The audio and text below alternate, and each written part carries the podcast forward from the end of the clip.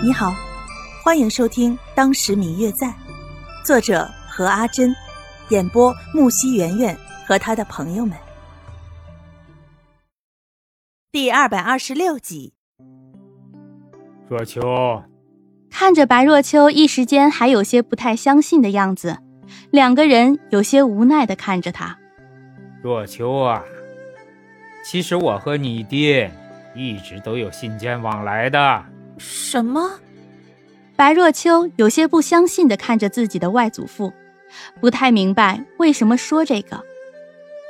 其实，对于你到京城来找我们的这件事，你爹早已经写信告诉我了。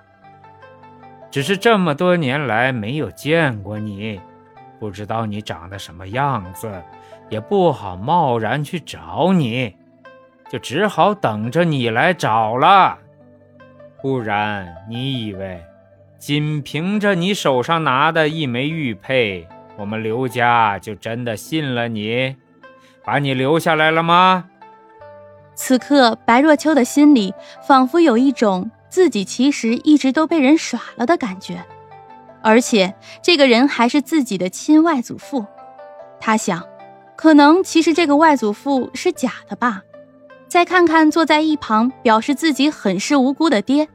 嗯，这个爹也是假的。若秋，远远的，刘静安的声音便传了过来。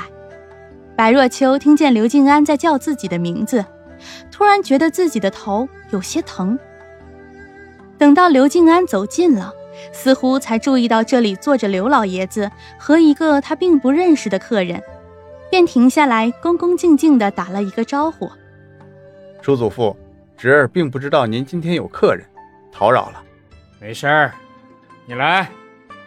刘老爷子看了一眼刘静安，似乎并不是很在意他打扰了自己会客一般。看了一眼坐在旁边的白瑶，你是来找若秋的？嗯，我听兰儿说若秋这几日心情不太好，所以今天想来带她出去走走的。毕竟之前这位是。在一旁坐了半天没有说什么的白瑶，听见刘静安提起自己的女儿来，看样子两人之间的关系还不浅的时候，终于绷不住问了起来：“哈哈哈哈忘了同你说，这位是我的侄孙，唤作静安，与若秋两人的关系好着呢。”哦。白瑶闻言，仔仔细细地打量了一下刘静安，看得刘静安竟有些不太自在。还好这少妇也不是白做的。刘静安对白瑶施了一礼：“静安，这位便是若秋的父亲了。这次是到京城来看望若秋的。若秋的父亲？若秋不是……”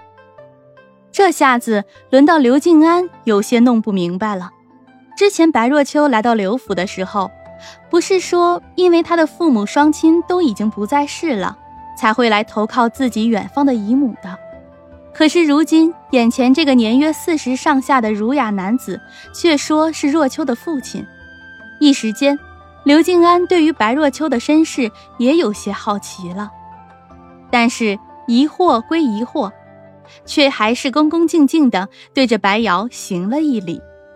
刘老爷子看着眼前这个场景，似乎有些尴尬，便让刘静安带着白若秋出去了，自己留下来与白瑶交谈。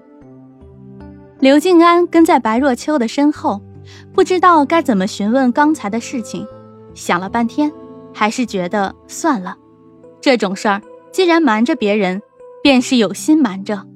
就这么去打探，确实也不太好。嗯嗯，我最亲爱的小耳朵，本集已播讲完毕，感谢您的收听。如果你喜欢这本书，欢迎您多多的点赞、评论、订阅和转发哟。当然，也可以在评论区留言，我会在评论区与大家交流互动的。喜欢这本书，就给他点个赞吧。你的点赞和评论是我们创作最大的动力。感谢您的收听。